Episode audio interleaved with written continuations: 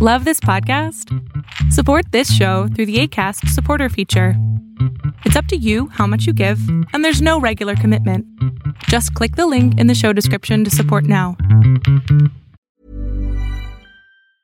Hi, I'm Daniel, founder of Pretty Litter. Did you know cats tend to hide symptoms of sickness and pain? I learned this the hard way after losing my cat, Gingy. So I created Pretty Litter, a health monitoring litter that helps detect early signs of illness by changing colors, saving you money and potentially your cat's life. Pretty Litter is veterinarian developed, and it's the easiest way to keep tabs on your fur baby's health right at home. Go to prettylitter.com and use code ACAST for 20% off your first order and a free cat toy. Terms and conditions apply. See site for details. Quality sleep is essential. That's why the Sleep Number Smart Bed is designed for your ever evolving sleep needs. Need a bed that's firmer or softer on either side? Helps you sleep at a comfortable temperature? Sleep Number Smart Beds let you individualize your comfort so you sleep better together. JD Power ranks Sleep Number number 1 in customer satisfaction with mattresses purchased in-store. And now, save 50% on the Sleep Number limited edition Smart Bed for a limited time. For JD Power 2023 award information, visit jdpower.com/awards. Only at a Sleep Number store or sleepnumber.com.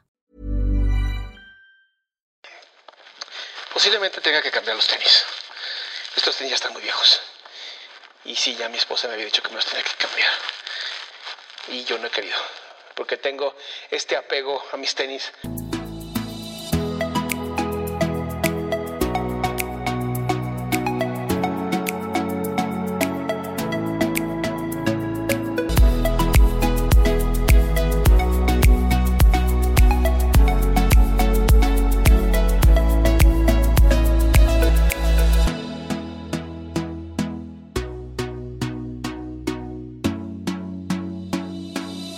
Hoy no iba a haber podcast caminando. Hoy no iba a poder caminar contigo. Porque estaba lloviendo. Y lloviendo muchísimo. Pero, ¿qué crees? ¿No? Las cosas mejoraron. Y aquí vamos a estar tú y yo otra vez saliendo a caminar. Espero, como te he dicho siempre, que me escuches mientras caminas. Me encantaría, de verdad, caminar contigo. Hoy vas a escuchar más aire. Ha estado lloviendo aquí donde vivo. Ha estado muy ventoso. Ha habido unos relámpagos de miedo, de verdad de miedo, pero pues aquí andamos, ¿no? Y esos relámpagos han hecho que mi hijo de cuatro años asalte nuestra cama, lo cual ha sido así tenebroso, de verdad. Me ha sacado unos, unos pedos ese cabrón. O sea, imagínate, estás dormido súper a gusto y si de pronto escuchas unos relámpagos y lo que quieras, y de pronto te cae una chingadera de 20 kilos con un papá, tengo miedo. No, bueno, de verdad, no sé qué me da más miedo. los relámpagos o que me caiga ese mastodonte encima. Pero bueno, es parte de ese papá, ¿no? El justamente el ir aprendiendo a conllevar estos maravillosos momentos paternales. Me vas a escuchar un poquito más cansado también el día de hoy, porque conseguí un chaleco de peso. ¿Esto qué es? Estaba viendo cómo, cómo había maneras como de mejorar mi, mi musculatura, cómo mejorar mi condición física. Pues porque me encanta. Amo el, amo el ejercicio, amo moverme, amo caminar.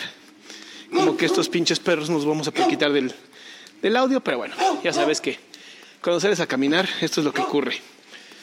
Cuando sales a caminar, pues eso, eso pasa, ¿no? Te enfrentas a diferentes, eh, ¿cómo llamarlo? Momentos, distractores que tendrás que ir pues, eliminando. Entonces, estás caminando conmigo, pues tú también vas a estar seguramente teniendo algún tipo de distractor. Y si estás en el coche, pues bueno, a lo mejor le tendrás que bajar un poquito el volumen para no escuchar esos ladridos. Te decía, compré un chaleco de peso y los venden por distintos pesos. Según lo que leí en varios este, estudios, tener, seis, tener el 10% más en tu cuerpo te hace mucho más eficiente. Uf, yo traigo 6 kilos encima. Creo que 6.2. Digo, peso 65 kilos. Me quiero quedar en ese peso, honestamente. Pero bueno, es este proceso como de, de ir viendo qué me funciona, qué no me funciona. Y obviamente, pues no, nunca hacer nada sin consultar primero con tu médico o tu entrenador físico.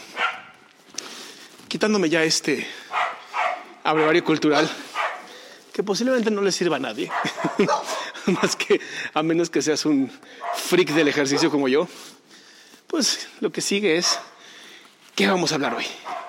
¿De qué vamos a platicar tú y yo el día de hoy? Pues mira, pasaron muchas cosas. Me estuvieron mandando muchísimos mensajes de una chica que se llama Tati Beauty. Y al parecer Tati Beauty es una chica que en un eh, en vivo se empezó a romper la madre. Así, literal, empezó a golpear ella misma. Lo que me lleva a la autolesión. ¿Qué son las autolesiones? ¿Por qué ocurren las autolesiones? ¿Qué pasa en la cabeza de alguien que necesita violentarse? Y es súper interesante porque algunas teorías, ¿no? sobre todo la teoría psicoanalítica, que es como de las primeras que fungieron como un referente de la psicología, decían que muchas veces los bebés, cuando ya no tenían hambre y por miedo a quedarse sin comida, pues seguían tomando, ¿no? Seguían tomando leche. Lo que los llevaba justamente a lastimarse, a sentir dolor. Y se empezó a asociar el para evitar que mi mamá me quite la comida para siempre, que digo, no sé si sepa qué es mamá, pero bueno, no, esta es como la idea. Para evitar yo quedarme sin comida, pues tengo que lastimarme. Para quedarme sin amor, no, para evitar quedarme sin amor, tengo que lastimarme. Y es irónico, ¿no? Porque si tú te pones a pensar, si alguien te ama, quiere lo mejor para ti. Si tú te violentas, pues no estás cumpliendo con la función. Y por lo tanto, pues te van a mandar a la chingada. Pues te estás lastimando. Por desgracia, también vemos la autolesión como un castigo. Otras personas lo ven como una manera de evitar algo peor. ¿Sabes? Si yo me lesiono primero, evito que otras personas me lesionen. Lo cual pues es doblemente doloroso, porque una, estás disminuyendo tu estima, ¿no? el amor propio, al tú lastimarte a ti mismo o a ti misma. Y dos, te estás quitando la opción de posiblemente no te lastimen. No, posiblemente las personas no te quieran hacer daño, posiblemente entiendan si te equivocaste. Y el hecho de tú creer que eso puede ocurrir te está lastimando dos veces. Pero ¿por qué se da tanto? ¿Por qué nos cuesta tanto trabajo el amor? Esto sí me llama muchísimo la atención, de verdad me llama mucho la atención. Es una de las cosas que me gusta reflexionar contigo. ¿Qué pasa en nuestras cabezas? Yo creo que la primera es, no sabemos amar desde nunca. O sea, creo que no sabemos amarnos. Porque hay una gran diferencia entre el amor propio y la sobrevivencia, ¿sabes? Y de esto poco se habla. Según lo, que es la teoría psicológica de la autoestima, y por lo menos basada en lo que mi padre me ha enseñado sobre Gestalt, y algo que él pues descubre con el ciclo de la experiencia, es, primero está tu autoimagen, después está tu autoconcepto, y por último está tu autoestima. Ahora, antes de que me pongas súper aburridísimo hablando de estos temas como muy metodológicos, es muy sencillo. ¿Cómo te ves? qué opinas de lo que ves y cómo te tratas.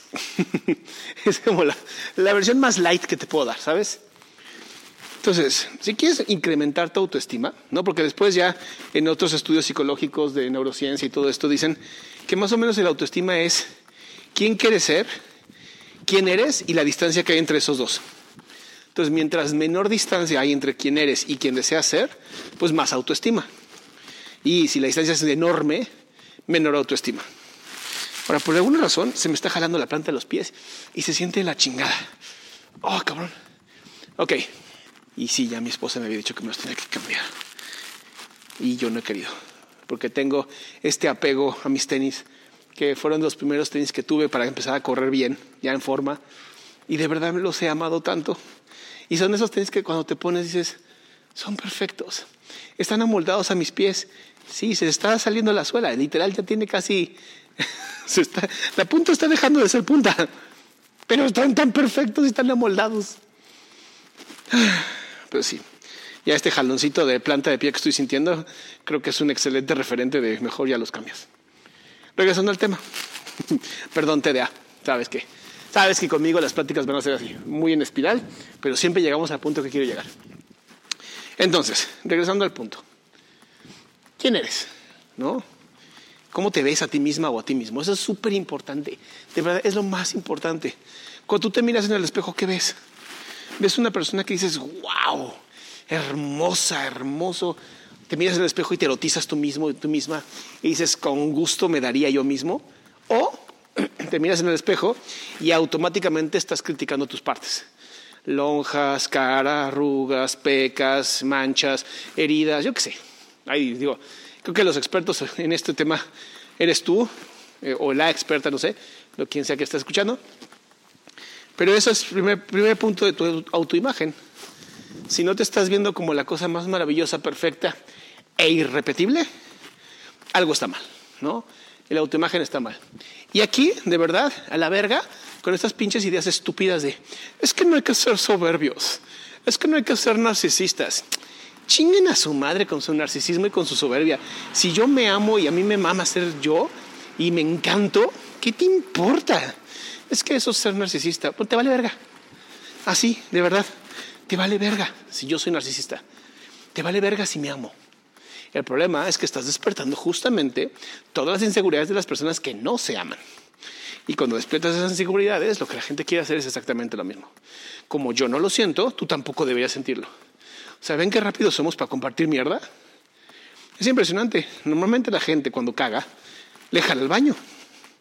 La gente mierda caga, toma la mierda y la quiere compartir. Así como, toma, ¿quieres mi caca? No, no, gracias. Ahora, ¿qué pasa cuando si la, aceptas y si la quieres comprar? Es como esta parte como bien polar, ¿sabes? De decir, no, no quiero tu mierda, pero chinga tu madre. o sea, vamos a jugar con ella aunque no querramos. Y eso es algo de que lastima mucho a las personas. Justamente eso es lo que yo veo que lastima muchísimo a la gente.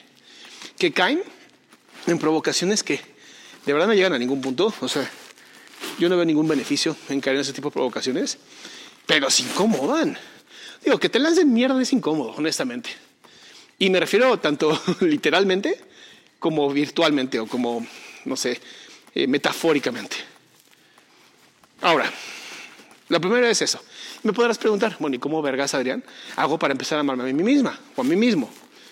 Y yo te diría, no te ames primero, primero acéptate. Tal vez no, no puedes empezar con qué hermoso o hermosa soy. ¿Por qué? Porque en tu cabeza toda la mierda que te han puesto otras personas te la has creído. Te has creído que tu nariz es fea, te has creído que estás gordo o gorda, te has creído muchas cosas. Y no me refiero a la estupidez o realidad, no sé cómo llamarla ahorita, de una enfermedad como la obesidad, ¿ok? Si estás obeso, estás obeso, listo. Pero se puede, te puedes recuperar, ¿sabes? Puedes cambiar la obesidad. Si estás demasiado flaco flaca, puedes cambiarlo. Por eso existen profesionales de la salud. Yo me refiero más a la imagen, ¿sabes? O sea, puedes ser una persona obesa, flaca, alta, chaparra, no importa el tamaño, no importa nada de eso. Y aún así verte hermoso o hermosa, sabiendo que siempre puedes mejorar. Y vuelvo a lo mismo, no me refiero a bajar de peso, por favor. Ya me imagino ahí algunos haters. Salama está diciendo que entonces, a menos que seas flaco, no puedes ser bello. Esas son mamadas. Esas son sus propias mierdas queriendo hacer pasar por mi voz. Pero bueno, no estamos hablando con el hater, estamos hablando con una persona racional e inteligente. Entonces, la primera parte para poder tú, a ti misma o a ti mismo, aceptarte, justamente va a ser el mirarte con ojos de amor. Quiero que te enamores de ti. Eso es lo que quiero. Quiero que cuando te mires, estés viendo o al bebé más hermoso que has tenido, o al amor así como te enamoraste, ¿sabes? Que veías a tu pareja y decías, es perfecta o perfecto. Ese tipo de amor quiero que te mires. Y al principio a lo mejor vas a tener que engañarte, ¿eh? O sea, al principio vas a tener que decir, soy lo máximo, me encanta mi naricita y mis ojitos. Y lo recomendable siempre se empieza por una parte. Hay siempre algo de nosotros que nos gusta, siempre, siempre, aunque sea el cabello, ¿sabes? Aunque sea un mechón, no importa. Pero ese algo, tómalo y de ahí crécelo, haz de cuenta. Eh, voy a poner mi ejemplo, ¿no? A mí me encantan mis ojos. Y digamos que a mí no me gusta mi cara, lo cual es completamente falso, pero vamos a jugar con la idea de que no me gusta. Entonces empiezo por mis ojos, me amo mis ojos, amo el color de mis ojos. De ahí me voy a pasar una vez, un día, dos días, tres días, tú eliges, cada semana a mis pestañas. Mis pestañas a mis párpados, a mis párpados a mis cejas, de mis cejas a mi frente, de mi frente a mi nariz. Como que voy creciendo, de los ojos al resto del cuerpo. Hasta que, a tu tiempo, te ames toda o todo. O sea, te veas con esos ojos de amor, todo o toda. Así, la naricita, la boquita, ya sabes, así que esas cosas que hacen los, los que están enamorados, que parecen bebés, así. Ahora, el autoconcepto. Ese tema es un poquito más complicado, porque es qué opino yo de mí.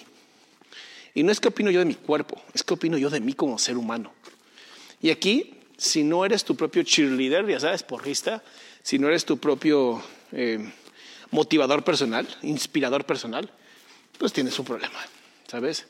Porque tenemos que aprender a amarnos de esa manera, a decir, sí, sí he fracasado, claro, como cualquier ser humano, pero también estoy aprendiendo. ¿Sabes? Es como si aceptar la mierda, pero también decir, pero le jalé al excusado.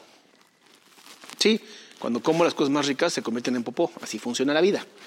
Y tú dirás, Adrián, estás muy escatológico. Cabrón, ¿por qué, ¿por qué tanto amor a la mierda? Y pues tiene mucho que ver con estar limpiando culos, ¿no? Tengo una hija muy chiquita a la que todavía hay que cambiar pañales y pues hay que limpiar el culo a esa niña. Entonces hoy les tocó a Adrián salir a caminar después de haber limpiado un pañal. De ahí la escatología. Pero bueno, entonces, es, es aprender a observar cada desarrollo, momento de tu vida como algo hermoso cada proceso de tu vida, incluso estando en la mierda, jodido, deprimido, no importa, aceptar de siempre puedo estar mejor. Claro que sí, claro que siempre se puede estar mejor. Y obviamente siempre está la gente que dice, pero también siempre puede estar peor. Y pues sí, también siempre puede estar peor.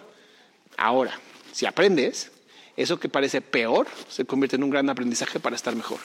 Y ahí es, justamente donde podemos resolver ese, ese desarrollo de la autoestima.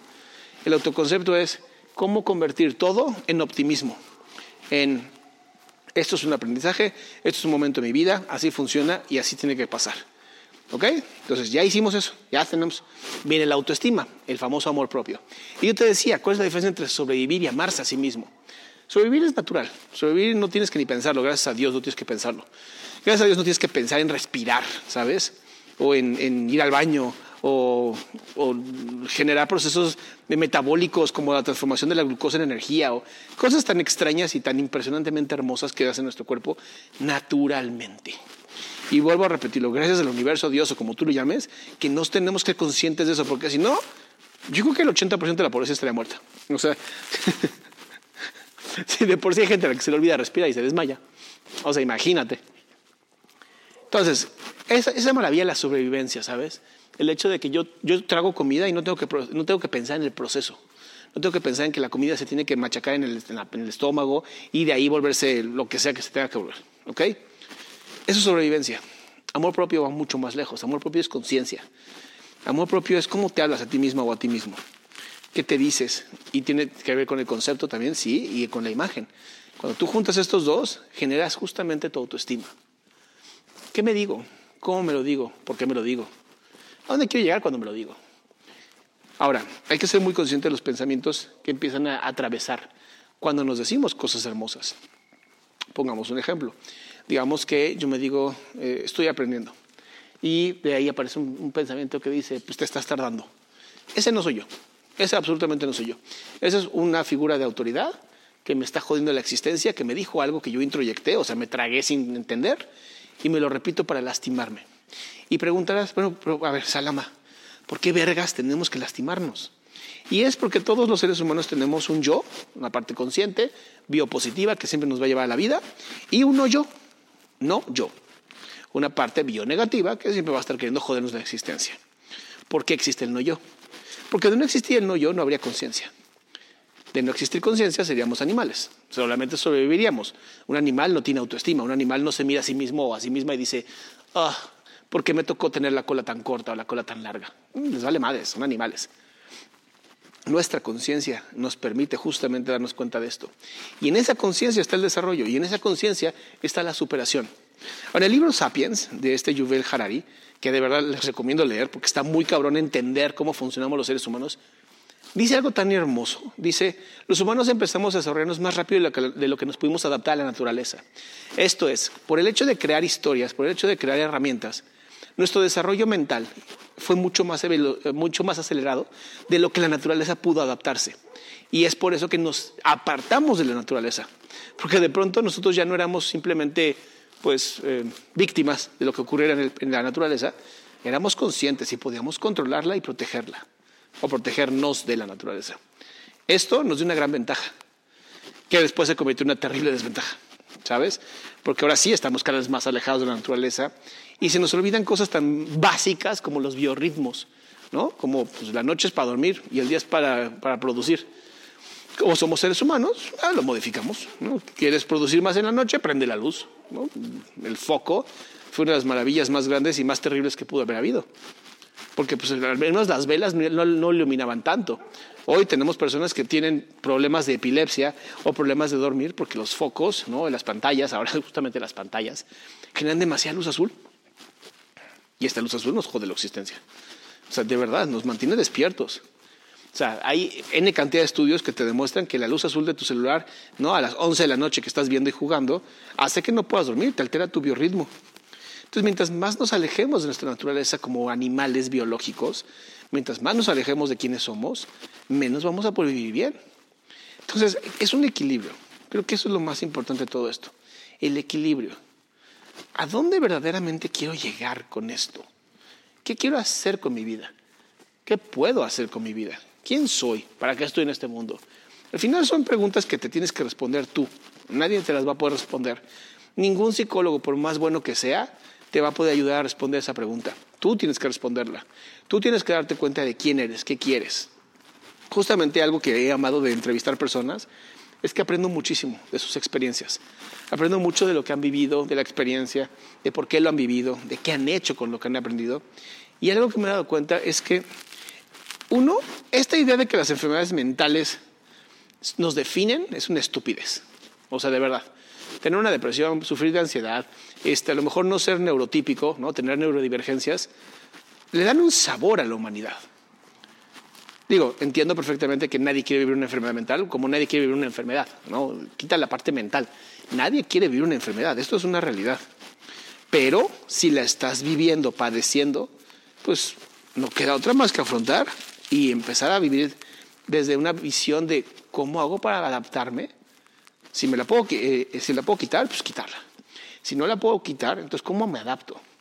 Y cómo ayudo también a las personas que están a mi alrededor también a adaptarse. Porque algo que me preguntan mucho es, Adrián, hablas mucho de la enfermedad mental, ¿no? De la depresión. Y sí, lo agradecemos mucho, pero y los que vivimos alrededor de una persona con depresión o con ansiedad o con algún tipo de trastorno límite de la persona, o ya sabes, algún tipo de trastorno, bueno, ¿qué hacemos los que estamos alrededor? Y aquí es donde tienes dos opciones. La primera es alejarte, ¿no? dejar de estar cerca de esa persona. En el caso que se pueda dejar de, de estar con esa persona, ¿no? O sea, tú no puedes ser un ex papá de alguien, no puedes ser un ex hermano, o sea, no puedes ser ex hijo, pero sí puedes ser ex pareja o ex amigo. Eso sí se puede. Entonces, si son personas que de verdad ya te están lastimando, la distancia es lo más importante. Ahora digamos que no puedes digamos que por desgracia tienes que vivir con esa persona con esta enfermedad. La primera es no culparlo o culparla. ¿no? Porque es lo primero que hacemos. ¿Por qué te enfermaste? no es como que lo pedí, ¿sabes? Sí, pero tus decisiones siempre han sido malas decisiones. Pues sí, pero yo no sabía que eran malas decisiones hasta que fueron tomadas. O sea, ese es el problema de las decisiones. Nunca sabes si son buenas o malas hasta que las tomas. Y luego llegan las consecuencias.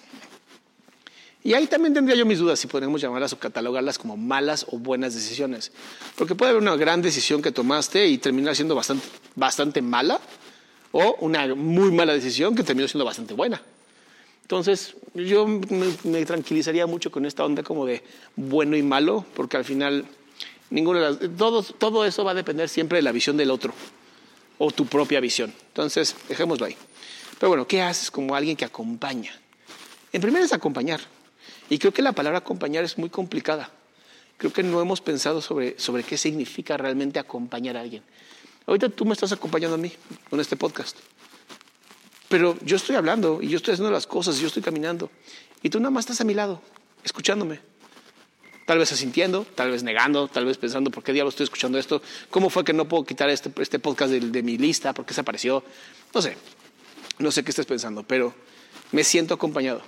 Siento que todo lo que estoy diciendo está llegando a alguien en algún momento. Y eso es acompañar. Ahora, un acompañamiento consciente es lo que deberíamos de hacer todos los terapeutas. No aconsejar, acompañar. Esto es, aquí estoy y si necesitas algo que yo te puedo dar, lo haré. Si necesitas algo que yo no te puedo dar, te ayudaré a encontrar quien sí. Y si no necesitas nada más que esté aquí presente, escuchándote en plena atención y conciencia, aquí voy a estar. Pero ¿qué pasa cuando alguien, un familiar o alguien vive una enfermedad como estas? Lo queremos cambiar. Lo queremos ayudar a regresar a la homeostasis. Queremos que vuelvan a equilibrarse, que se vuelvan a sentir bien. Pero ¿cómo sabemos qué es sentirse bien? ¿Cómo podemos nosotros definir qué es un bienestar para el otro o la otra? Realmente es bastante egoísta si te das cuenta. Es como yo sé qué es lo mejor para ti. Y entonces hacemos que la otra persona no se sienta autónoma. Y a la otra persona no, hacer, no, sentirse autónoma, pues simplemente va a dejar de crecer. Y entonces posiblemente entregue todo su poder hacia ti. Y eso va a hacer que se sienta peor. Y eso va a hacer que la enfermedad continúe. Entonces, si, vas viendo a dónde va esta bola de nieve, más que tratar de ayudar a la otra persona a em, resolver la enfermedad, lo único que tenemos que hacer es escuchar, estar presentes. Eso para mí es la base, la base del éxito en cualquier enfermedad. Incluso gripa, diabetes, cáncer, cualquier tipo de enfermedad. El éxito está en acompañar. Ahora, para muchas personas es como medio difícil, ¿sabes? Porque de pronto es, ¿qué tal que tienes una, un adolescente con un cáncer terminal? Y entonces dices, no, yo no quiero que se muera. Pues si no es lo que tú quieres, es lo que va a pasar.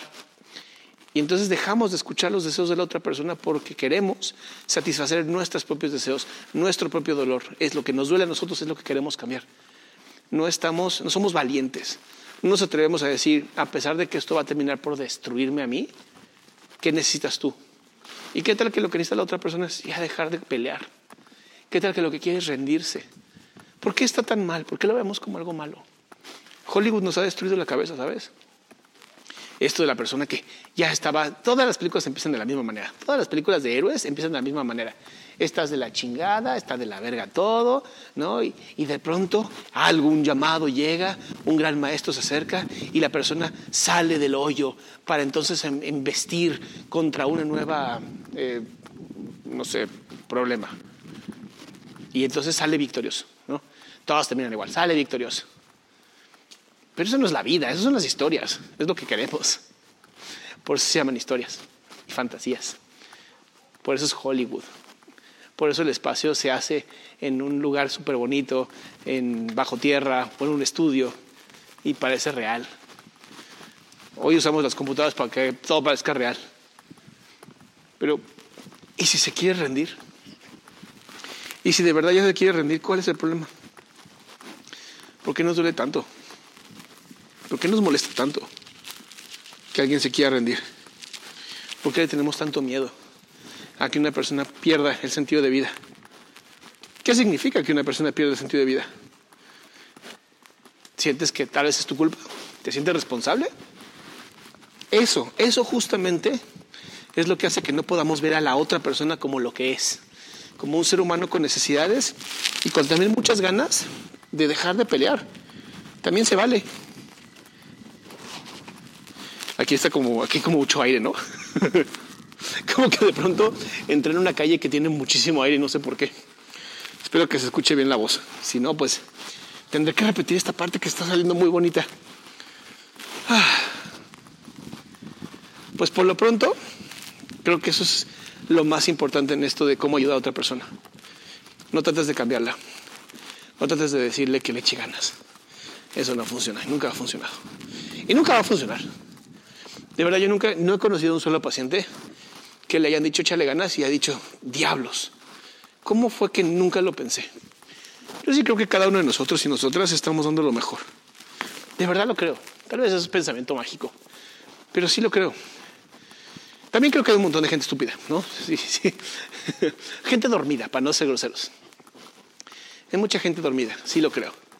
Y hay gente que simplemente ha pasado por tanto dolor que está buscando la manera de o quitárselo, a pesar de que está lastimando a otras personas, o compartirlo con todo el mundo, ¿no? que también se vale. Digo, ¿es injusto? Sí. ¿La justicia es un gran valor que todos debemos tener? Sí. Pero no significa que todos estemos construidos de la misma manera. Y pues lo que me lleva justamente a este pensamiento, ¿no? Acompañar es un acto de amor y libertad de responsabilidad en donde mis sentimientos quedan completamente anulados por lo que tú sientes. Y cuando yo esté conmigo, pues ya, aprenderé a tener mis propios sentimientos y sentirme bien conmigo mismo. Pues de verdad espero que te haya gustado este podcast, espero que te haya encantado. Eh, si te gustó, ya sabes, compártelo, coméntalo, suscríbete, no se te vaya a olvidar suscribirte, que parece mentira, pero hay gente que me escucha, le encanta y no está suscrita. Hay gente que simplemente comparte, pero no está suscrita. Y de verdad le agradezco. Y pues ya sabes, ¿no? Los comentarios también son súper bienvenidos, sobre todo porque se genera una comunidad bien bonita. Se genera esta comunidad donde empiezan a comentar, empiezan a decir, se empiezan como entre ustedes a echar porras. Y pues bueno, yo sigo con el tema de mi suegro. La verdad es que es una cosa bien difícil. La incertidumbre de si sobrevive o no sobrevive. El terrible sistema público que tenemos de medicina, pero de verdad con grandes personas, grandes seres humanos, tratando de hacer que funcione. Digo, ¿qué te digo? La corrupción corrompe todo, menos el amor. Y pues bueno, te veo el próximo martes. Saldremos a caminar. Espero que otra vez se me permita. Hoy no llovió. Llovió toda la tarde y cuando yo vine a hacer el podcast dejó de llover.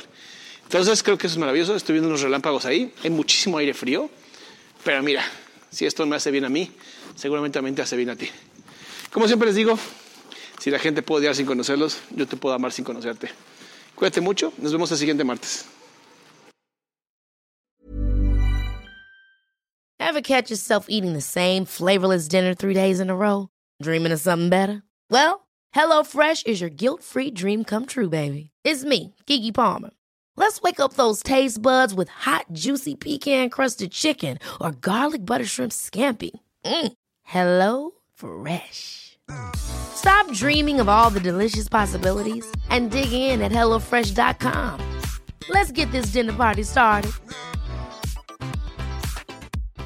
If you're looking for plump lips that last, you need to know about Juvederm lip fillers. With Juvederm Volbella XC and Juvederm Ultra XC, your lip look, whether it's subtle or bold, can last up to one full year with optimal treatment and no additional maintenance. Find a licensed specialist and see if it's right for you at juvederm.com today. That's J U V E D E R M.com. Add fullness to lips in adults over 21 with Juvederm Volbella XC or Juvederm Ultra XC. Do not use if you have severe allergies or a history of severe allergic reactions, or if you're allergic to lidocaine or the proteins used in Juvederm. Tell your doctor if you have a history of scarring or taking medicines that decrease the body's immune response or that can prolong bleeding. Common side effects include injection site redness, swelling, pain, tenderness, firmness, lumps, bumps, bruising, discoloration, or itching. As with all fillers, there's a rare risk of unintentional injection into a blood vessel, which can cause vision abnormalities, blindness, stroke, temporary scabs, or scarring. For full important safety information, visit juvederm.com.